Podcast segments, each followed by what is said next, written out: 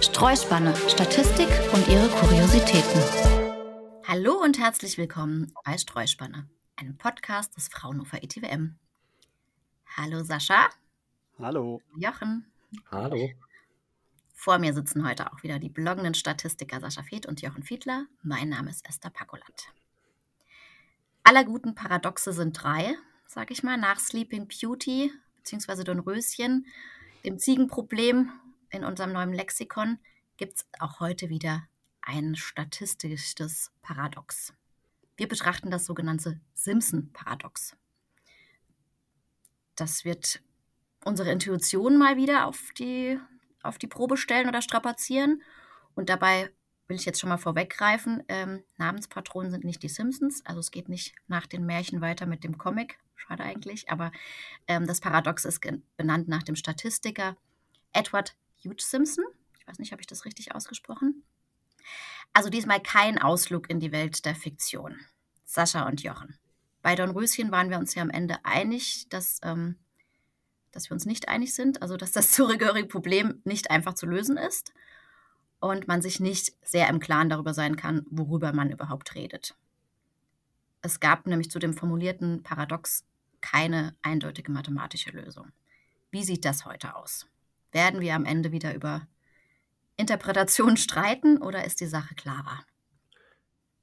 Äh, heute ist die Sache eigentlich ganz schön. Also die Sache ist deutlich klarer. Man kann mathematisch da wunderbare Erklärungen für finden.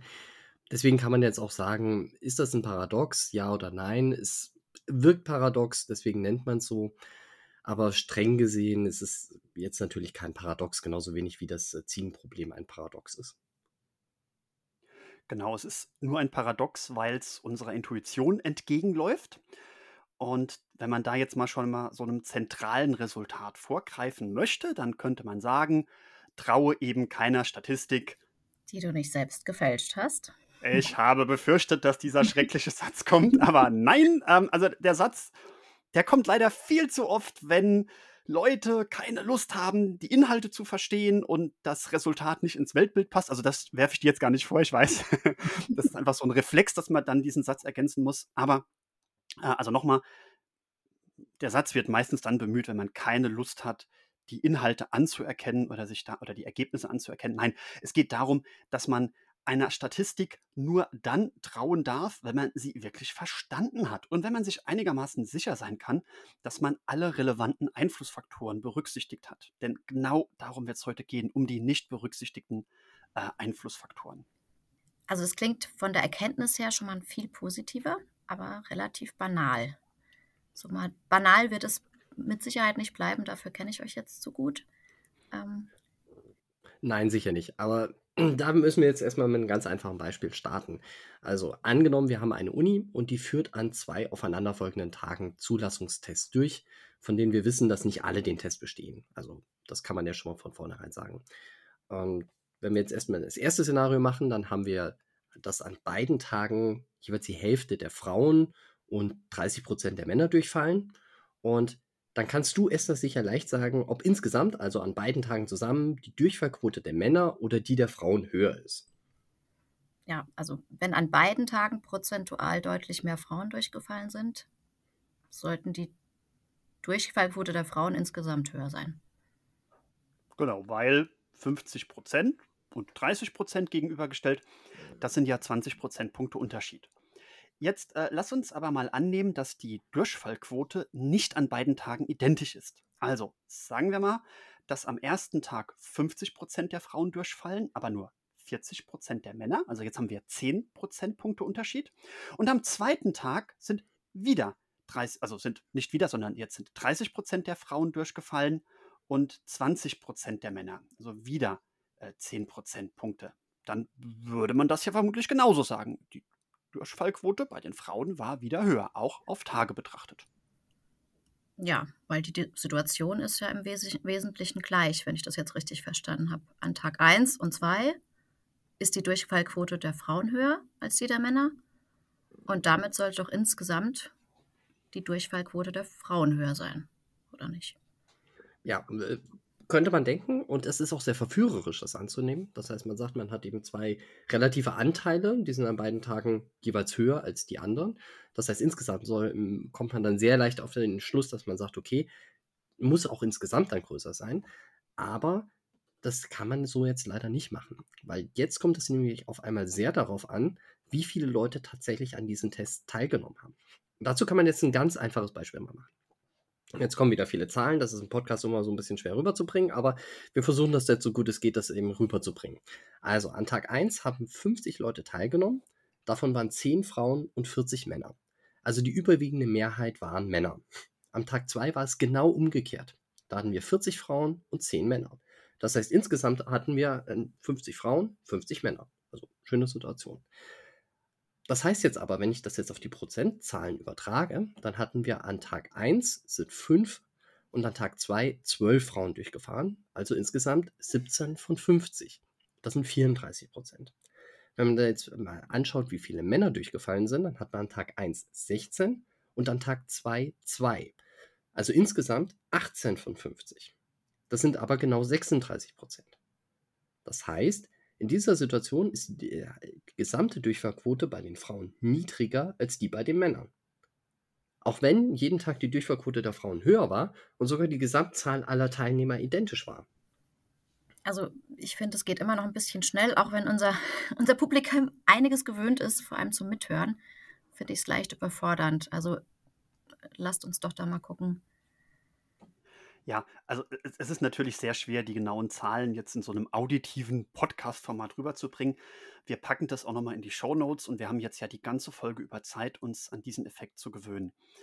Das Entscheidende ist aber, das Beispiel, auch wenn es jetzt konstruiert ist, da ist kein Trick dabei, sondern wenn man das dann vor sich sieht, sieht man also ganz deutlich. Langsam nochmal, wir haben 100 Personen, 50 Männer, 50 Frauen. Das ist also jetzt genau gleich viel. Und wenn ich jetzt auf die Gesamtzahl schaue, über die beiden Tage hinweg, und 17 Frauen durchgefallen sind, äh, von den Männern aber 18, dann war es ein Mann mehr. Also würde ich sagen, die Männer wurden leicht benachteiligt. Das ist jetzt wahrscheinlich kein signifikanter Unterschied, aber ich habe in der Summe eben die Frauen bevorteilt und die Männer benachteiligt, wenn ich in die Summe schaue. So, aber ich kann ja auf genau den gleichen Datensatz nochmal mit mit, einem anderen Blickwinkel drauf schauen. Genau, das heißt, wenn man jetzt eben auf die Tage schaut und nicht nur auf das Gesamtergebnis, dann kann ich sagen, okay, am ersten Tag sind 5 von 10 Frauen durchgefallen. Dann ist das mit 50% anteilig mehr als die 16 von den 40 bei den Männern. Und auch am zweiten Tag fallen mit 12 von 40 Frauen anteilig mehr durch als die 2 von den Männern.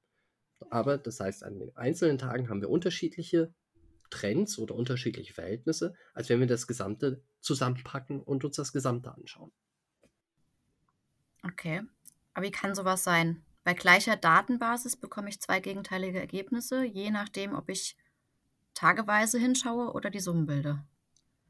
Genau. Und also das heißt ja nicht umsonst Paradoxon, weil es eben der Intuition entgegenläuft. Und das durchzudenken ist eine harte Nuss, vor allem wenn man es jetzt nur in der auditiven Form äh, zugeführt bekommt.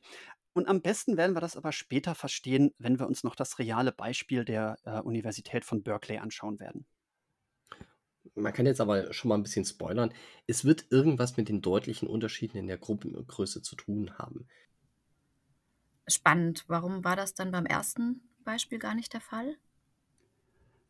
Wenn du diese gleichen Gruppengrößen hast, dann kann sich der Effekt der Variable, die die Gesamtzahl der Teilnehmenden zählt, also diese Gesamtzahl an Teilnehmenden, die kürzt sich dann raus, wenn an beiden Tagen eben der exakt gleiche Anteil von Männern und Frauen durchfällt. Und dann kommt eben auch die Gesamtdurchfallquote raus, egal wie viele Männer oder Frauen nun an dem einen oder anderen Tag teilgenommen haben. Wenn es aber, wie in diesem Beispiel, unterschiedliche Anteile an unterschiedlichen Tagen gibt, dann kürzt sich nichts weg. Und genau dann kann dieser äh, seltsame Effekt äh, auftreten. Und das ist eben die typische Situation bei Simpsons Paradoxon.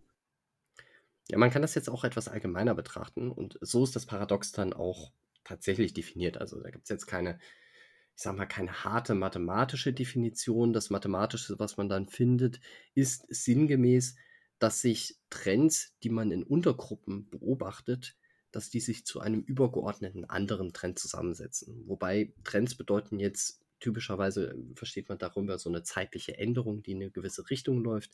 Das heißt, ein, wenn jetzt eben das äh, Einkommen, wenn mittlere Einkommen immer weiter wächst, dann ist das ein positiver Trend. Wenn es abnimmt, dann ist es immer ein negativer Trend. Das heißt, solche zeitlichen Veränderungen fasst man dann typischerweise eben als äh, Trends auf. Das klingt jetzt erstmal ein bisschen kompliziert und hm, lässt sich auch mit obigen Beispielen nicht sehr schön veranschaulichen. Aber wenn wir das jetzt nochmal mit etwas anderen Beispielen anschauen und auch mit etwas realeren Beispielen, dann sieht man da schon mehr, was passiert. Bitte, ja, das ist mein Stichwort. Beispiele. Wir müssen äh, der Ursache von diesem Paradoxon doch jetzt nochmal bildhafter auf die Spur gehen, äh, kommen, weil unsere Zuhörenden sind ja zwar einiges gewohnt, was äh, das Niveau angeht, aber Prinzessinnen, Münzen und Ziegen gewöhnt. okay. Dann äh, hätten wir hier mal reale Einkommensdaten aus den USA aus dem Zeitraum 2000 bis 2013. Und da zeigt sich dieses Paradoxon wunderbar. Also, wir betrachten den mittleren Reallohn. Es war, glaube ich, der Medianlohn. was der Unterschied zwischen Mittelwert und Median ist, das machen wir vielleicht mal separat in unserem Lexikon. Das soll uns jetzt heute auch gar nicht weiter belasten. Das Entscheidende ist, wenn ich die Gesamtbevölkerung in den USA in diesem ähm, Zeitraum anschaue, dann ist dieser Reallohn im Mittel um einen Prozentpunkt gestiegen. Jetzt schaue ich in die einzelnen Gruppen aufgeteilt nach Schulabschluss rein. So, also zum Beispiel äh, die Highschool-Abbrecherinnen und Abbrecher, da ist es um 8% gefallen. Und selbst bei Leuten mit Bachelorabschluss ist es um 1,2% oder mehr gefallen. Also in jeder Untergruppe, in die ich reinschaue, ist der Reallohn gefallen. Insgesamt ist der Reallohn aber gestiegen. Und der Grund dafür ist vermutlich wieder die Gruppengröße, die anders ist. Äh, richtig. Ähm, wenn Menschen mit einem College- bzw. Uni-Abschluss deutlich mehr verdienen als Menschen mit einem niedrigeren oder überhaupt keinem Abschluss, dann kann es passieren, dass das Anwachsen von der einen Gruppe das Mediangehalt irgendwie anwachsen lässt. Also ähm, wir haben ja auch bei uns in Deutschland das Problem, dass, äh, der Hand, dass das Handwerk händeringend nach Nachwuchs sucht, weil immer mehr Leute das Abitur anstreben. Das heißt, da wird in diese Gruppe gewechselt. Man versucht normalerweise dieses Paradoxon mit so einem Parallelogramm zu veranschaulichen. Da gibt es auf Wikipedia auch ein sehr schönes Beispiel, wo bei einem Parallelogramm beide Seiten steiler gemacht werden und trotzdem ist die Diagonale plötzlich flacher. Ich probiere es jetzt mal mit einer Wippe auf einem Spielplatz zu erklären. Also, wir stellen uns vor die Wippe und stellen auf die linke Seite ein paar Leute ohne Hochschulabschluss und auf die rechte Seite stellen wir ein paar Leute mit Hochschulabschluss. Wir stellen da ein paar weniger hin.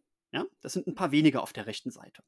Die stellen wir jetzt aber weit vom Mittelpunkt weg. Und wenn wir jetzt viele Leute ohne Abschluss auf der linken Seite der Wippe haben und wenige Leute weiter weg von der Mitte auf der rechten Seite, dann kann sich die Mitte genau im Gleichgewicht befinden. Okay? So, Jetzt hole ich ein paar Leute in die rechte Gruppe. Das heißt, ich gebe jetzt mehr Leuten den Hochschulabschluss, weil die Bevölkerung immer mehr Hochschulabschlüsse anstrebt. Wenn ich diese Leute jetzt nach rechts hole, dann wird die Wippe kippen auf die rechte Seite. Das heißt, der Gesamtlohn wird steigen. Obwohl ich jetzt, damit die Wippe wieder, ich könnte jetzt aber trotzdem alle Leute ein bisschen nach links wandern lassen.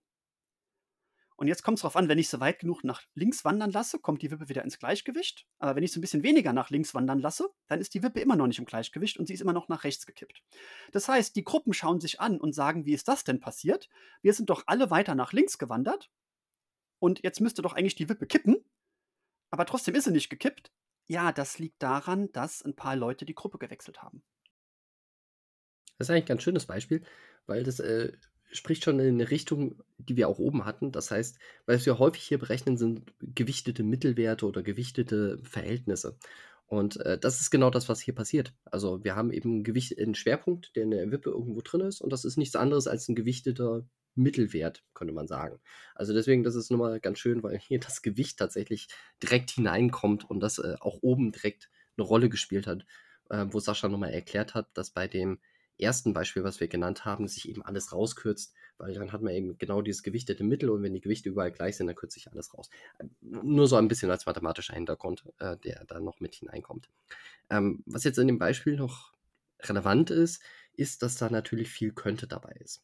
Das heißt, äh, diese, dieses, äh, diese gegenläufigen Trends, die man da hat, die man plötzlich beobachtet in den Gruppen und in der Gesamtheit, das heißt nicht, dass das jetzt zwingend sein muss.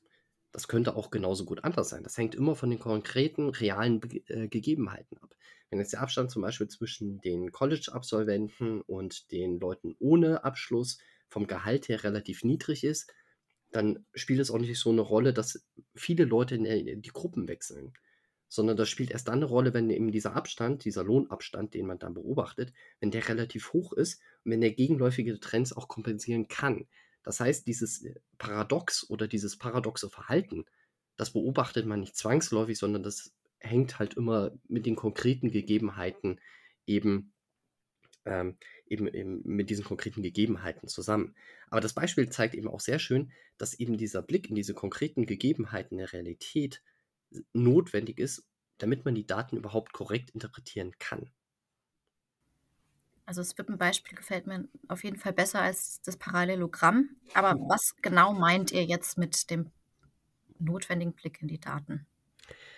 Ja, das ist ähm, immer so ein Punkt. Also man kann, auch wenn oben gesagt wurde, traue keiner Statistik, der du nicht selbst gefälscht hast, äh, dass der Satz fürchterlich ist, wo dem ich auch völlig zustimme.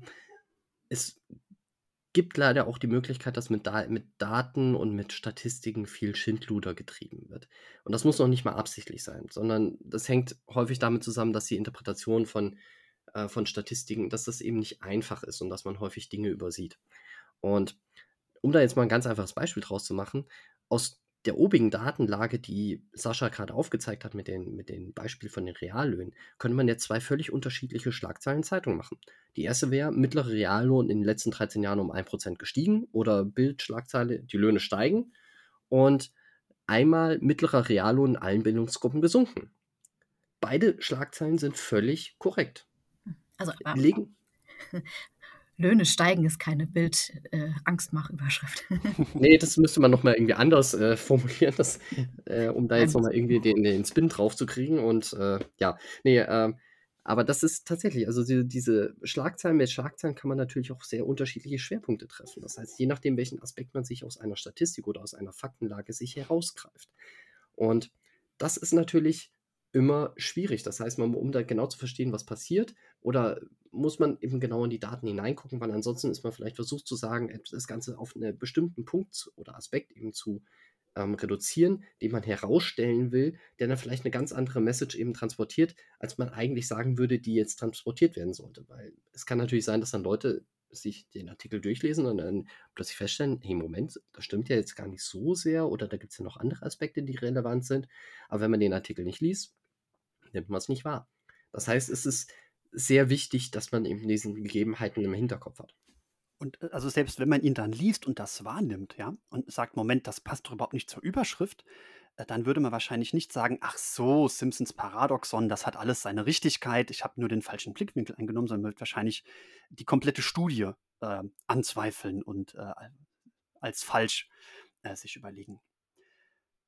Ich würde sagen, lasst uns mal das konkrete Beispiel anschauen, das wir schon angedeutet haben, nämlich die Zulassungsstatistiken an der Universität Berkeley aus dem Jahr 1973. Und zwar ging es darum, äh, wie viel Prozent der männlichen und weiblichen Bewerber, Bewerberinnen kriegen denn einen Studienplatz? So, und da war es so, 44 Prozent der Männer haben einen Studienplatz bekommen aber nur 35 Prozent der Frauen. Ja? Also 35 Prozent der Frauen, aber 44 Prozent der Männer. Das ist ein sehr starker Unterschied und dieser Unterschied war so stark, dass man ihn nicht mit dass man ihn nicht mit zufälligen Schwankungen ähm, erklären konnte, sondern man sagte, oh, das scheint schon signifikant zu sein.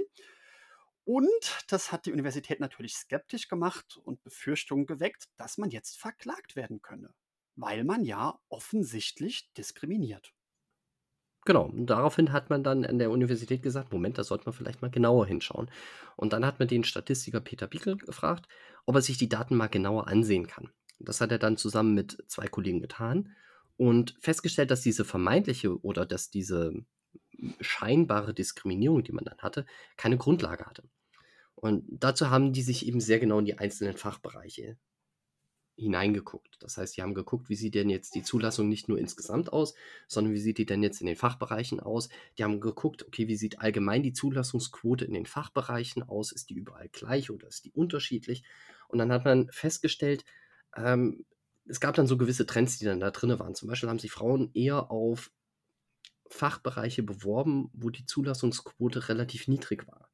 Das heißt, Frauen haben sich eher auf schwierige Studiengänge beworben, während Männer eher auf leichtere ähm, beworben haben. Und da kann man sagen, okay, das, alleine das gibt dann schon einen gewissen Bias in eine gewisse Richtung. Das heißt, da, alleine darüber äh, können eben schon un solche Ungleichgewichte hineinkommen. Das ist wahrscheinlich das berühmteste Beispiel für Simpsons Paradoxon. Es ist vielleicht jetzt nicht das äh, sozial geschickteste Beispiel, weil es sagt, wisst ihr noch, als die damals Ungleichberechtigung geschrien haben, dann hat es gar nicht gestimmt. Ja? Ähm, von daher ist, ja, ist das Beispiel didaktisch eigentlich äh, unschön, aber äh, dennoch, rein von den Zahlen her, ist es ganz, ganz oft zitiert. Ähm, es gibt gute Publikationen darüber. Die Geschichte verändert sich wie jede Geschichte ein bisschen, wenn man sie erzählt. Manchmal wurde, äh, manchmal wird erzählt, dass die Uni tatsächlich verklagt wurde, aber darauf haben wir jetzt keine Hinweise gefunden. Äh, es gab wohl nur die Befürchtung, verklagt zu werden und eben über diese Aufklärung, wo das denn, ähm, oder wo diese Schein, in diesem Fall scheinbare Ungleichberechtigung tatsächlich herkommt, gab es da wohl dann keine Substanz mehr. Also ein historisch gewachsenes Beispiel, sage ich jetzt mal. Ja. Ähm, da kommt mir ein Gedanke, der vielleicht auch ein bisschen näher an der, an der Gegenwart ist. Könnte die US-Wahl nicht auch ein gutes Beispiel für das Paradox sein? Äh, streng genommen nicht. Nee, ähm, das hängt jetzt auch wieder mit der Definition zusammen, wie man das, ähm, wie man das Paradoxon definiert. Das Paradox ist typischerweise so definiert, dass es den Zusammenhang zweier Variablen darstellt. Das heißt, zwei Variablen sehen unterschiedlich oder der Zusammenhang zweier Variablen sieht unterschiedlich aus, wenn man ihn in der Gesamtheit betrachtet, als wenn man ihn jetzt in Untergruppen bezogen betrachtet. Ähm, zwei Variablen hat man jetzt bei der mm, US-Wahl normalerweise nicht, sondern man hat typischerweise immer nur eine Variable, das ist der Anteil der Stimmen, der eben für einen Kandidaten äh, abgegeben wird. Und die hängen eben so stark miteinander zusammen, dass es da wenig Sinn macht, da jetzt zu sagen, das sind irgendwie zwei Variablen. Ähm, das heißt, man guckt da eben eigentlich jetzt eben nur einen Anteil an und deswegen würde man es jetzt wahrscheinlich streng genommen nicht dazu rechnen, auch wenn ich ehrlich gesagt sage, so äh, vom Geiste her passt das eigentlich sehr gut in dieses, äh, in dieses Ding hinein. Also wenn man jetzt eine Stufe höher geht und sagt, na, wir haben hier Gruppierungseffekte, dann passt es wieder ein bisschen besser. Äh, wir haben ja Gruppierungen auf Bundesstaaten bzw. Wahlbezirke. Und da war es so, dass, wenn man sich 2016 das angeguckt hat, dann hat Hillary Clinton in der gesamten Bevölkerung mehr Stimmen bekommen als Trump, aber dennoch nicht gewonnen, weil es wurde ja auf die einzelnen Bundesstaaten geschaut. Also ohne, dass ich mich jetzt hier als Experte für das äh, Wahlrecht darstellen will. Äh, generell ist das ganze Thema, wie man denn so eine Wahl organisiert, ist ein hochinteressantes Thema. Das müssen wir mal hier im Podcast ähm, separat besprechen. Es gibt auch ein sehr schönes Buch, Die verflixte Mathematik der Demokratie. Und da wird nämlich gezeigt, dass je nachdem, welches Prinzip bei einer Wahl einem am wichtigsten ist, dass man immer die Wahlbezirke so umschneiden kann oder das Wahlrecht so umformulieren kann, dass einem, dass das rauskommt, ähm, was man sich denn eigentlich wünscht. So, und Deswegen, man kann jetzt dafür oder dagegen argumentieren, warum jetzt die Gesamtzahl der Stimmen wichtiger sein sollte oder warum das auf Bundesstaatebene wichtiger sein sollte. Ich würde vorschlagen, wir machen da mal äh, eine, eigene, eine eigene Folge draus. Gut, also für, für den Augenblick paradox im Sinne der Demokratie ist es schon, mehr Stimmen zu haben, aber nicht zu gewinnen. Aber fällt hier jetzt nicht unbedingt darunter. Was kennt ihr denn noch für Bereiche, wo das paradox auftreten kann? Ach, buh, viele. Also das kann ja überall da auftreten, wo man Daten in Gruppen erhebt oder wo es Sinn macht, nach bestimmten Gruppen zu differenzieren. Und das ist eigentlich so gut wie alles in der Statistik, wenn man, oder in realen Statistiken möchte man sagen.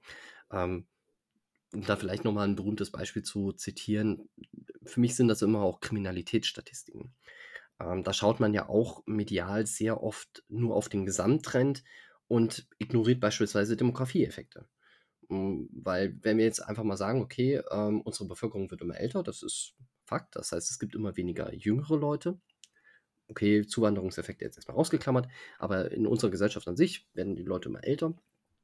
Und in einer älter werdenden Gesellschaft gibt es fast schon einen natürlichen Trend dahingehend, dass immer weniger Gewaltstraftaten passieren, weil ältere Menschen tendenziell weniger Gewaltstraftaten begehen. Das ist so eine Sache der Jugend, sage ich mal. Und insbesondere da der männlichen Jugend. Das heißt, ähm, man hat hier schon einen gewissen natürlichen Trend, der eben vorliegt. Und wenn man jetzt einfach nur auf den Gesamttrend guckt, dann kann es ja sein, wenn ich jetzt eben den Gesamttrend von den jugendlichen Trend beispielsweise unabhängig voneinander beobachte, dass es da unterschiedliche Trends gibt. Das heißt, es kann sein, dass es insgesamt eine Abnahme gibt und bei Jugendlichen eine Zunahme oder umgekehrt.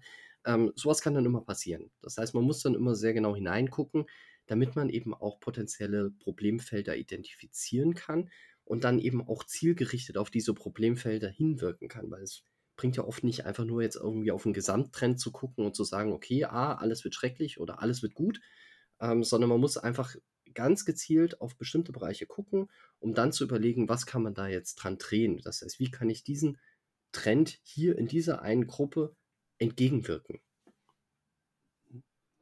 Und das kann dann auch tatsächlich um Leben und Tod gehen, denn auch in der Pharmazie kann einem das begegnen. Wenn man sich mit der Wirksamkeit von Medikamenten auseinandersetzt, dann wird man ja normalerweise die Wirksamkeit auf die Gesamtpopulation betrachten und sich nicht angucken, wie sich zum Beispiel die Wirksamkeit auf die Geschlechter verteilt. Das kann aber relevant sein, denn nicht jedes Medikament wirkt bei äh, jedem Geschlecht in gleicher Art oder gleich gut. Da gibt es aber ganz oft nicht genügend Daten. Also vor allem historisch waren Frauen in den Datenerhebungen rund um die Pharmazie oft unterrepräsentiert und die Effekte auf den weiblichen Körper wurden nicht genau genug angeschaut. Ja, da sprichst du was an, ähm, wo es inzwischen ja auch viel, viel eigene Literatur und Forschung gibt. Also zur sogenannten Gender Data Gap. Wenn wir jetzt vorhin gerade bei Buchtipps waren, da gibt es auch ein ganz tolles Buch, Unsichtbare Frauen, mit dem Untertitel Wie eine von Daten beherrschte Welt die Hälfte der Bevölkerung ignoriert. Packen wir euch auch in, den Shownotes, in die Shownotes. Ähm, ist vielleicht auch mal ein Thema für eine ganz eigene Folge. Wie kann man also denn verhindern, dass man so einen Fehler macht mit den Daten? Hm. Wir hatten jetzt, also die Grundvoraussetzung ist immer, dass es, oder man kann das Paradox beobachten, wenn man auf Zusatzinformationen schaut. Wenn ich also einmal zum Beispiel die Gesamtwirksamkeit des Medikaments anschaue, äh, ich schaue den gesamten, in der Gesamtbevölkerung den Reallohn an oder ich schaue die Gesamtzahl der Stimmen an, die Hillary Clinton bekommen hat. Ich könnte aber auch, beziehungsweise ich sollte aber auch in die Untergruppen schauen. Also wenn es Gruppierungen gibt und auch der Blick auf die Gruppierungen eine Relevanz mitbringt, dann sollte auch dieser Blick auch diese Auswertung vorgenommen werden. Das ist also das Erste. Gibt es Gruppierungen, ja oder nein, und wurden die berücksichtigt? Genau. Und das Wichtigste ist immer, was man in der Statistik eigentlich immer sagen kann, genau hinschauen. Und insbesondere hier auch auf Disbalancen achten. Das heißt, dass man eben schaut, okay, sind die Gruppengrößen vergleichbar? Gibt es da irgendwelche Imbalancen in den Daten? Weil sowas kann dann eben auch oft äh, entsprechend andere andere ähm, Zusammensetzungen eben kreieren. Oder auch gegenläufige Trends. Gibt es in einer anderen Gruppe, gibt es in einer bestimmten Gruppe, gibt es da einen Trend als in der anderen Gruppe. Das heißt, äh, ganz genau hinschauen, gucken, welche sinnvollen Gruppen kann man sich eben jetzt anschauen. Nicht jede beliebige Gruppe, die man bilden kann, ist auch sinnvoll. Ähm, ich könnte zum Beispiel oben auch den, das Einkommen kann ich jetzt auch nach äh, Haarfarbe clustern oder so. Das macht natürlich wenig Sinn aber oder sollte hoffentlich wenig Sinn machen. Aber es gibt natürlich äh, Gruppen, die einen großen Sinn ergeben. Und das heißt, man muss Variablen berücksichtigen, die relevant sein könnten. Und ja, darauf muss man halt sehr stark achten. Gut, also für Unternehmen heißt das vielleicht manchmal auch ähm, nicht nur genauer hinschauen, sondern mehr Geld für Studien ausgeben und mehr Zeit investieren. Aber wenn hinterher die Daten so besser sind und man mit der Forschung vorankommt, ist das ja was optimistisch Positives, mit dem wir hier rausgehen können. Ähm, genug Paradoxes für heute, vielleicht auch für die nächste Folge. Mal sehen, was es da gibt. Mit diesem optimistischen Ausblick und besserem Verstehen von Daten möchten wir heute schließen. Und auch im neuen Jahr heißt es natürlich, abonniert unseren Podcast, wenn ihr mehr zu kuriosen Statistiken oder Paradoxa hören wollt. Meldet euch bei uns, ähm, wenn ihr selbst einen Themenvorschlag habt für eigene Streuspannenfolgen, mit denen wir uns beschäftigen sollten. Danke fürs Zuhören. Danke, Sascha. Sehr gerne. Danke, Jochen. Fürs Diskutieren. Und auf Wiederhören. Ciao. Tschüss. Tschüss.